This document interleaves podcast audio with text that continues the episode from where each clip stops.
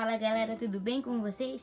Estamos dando início mais um Verdade no e Crua e hoje nós vamos conversar sobre a mordomia da pandemia.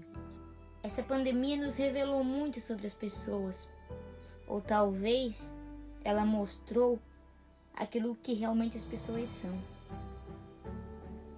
Eu nunca vi tantas desculpas, tanta deixa pra lá,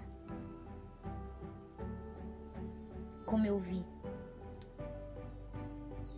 E principalmente em relações às coisas do reino. É muito mais fácil colocar a culpa no outro, em algo, alguém.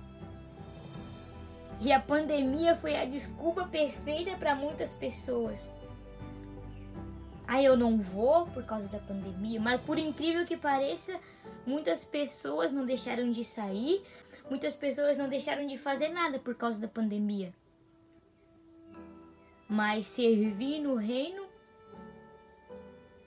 a pandemia foi a desculpa perfeita. E quando a pandemia passar, qual vai ser a tua próxima desculpa? Se você não está bem, não coloque a culpa na pandemia. Nós devemos assumir os nossos próprios erros. Eu usei essa desculpa da pandemia, mas eu parei e analisei: opa, eu estou errada, eu preciso me consertar, eu preciso me arrumar. Eu não posso toda a vida colocar a culpa na pandemia porque uma hora isso vai passar e daí? Eu estou aqui para te lembrar que a pandemia vai passar. E essa desculpa não vai mais colar. O reino precisa de você Deus ele colocou algo na sua mão, então não desperdice e faça com excelência aquilo que Deus colocou para você. Não dê desculpa se você está ruim, procure melhorar. Se você está cansado, corra para Deus porque ele é o nosso refúgio, ele é a nossa fortaleza. Ele nos ajuda em todos os momentos. Mas chega de desculpa. A pandemia nos trouxe uma certa mordomia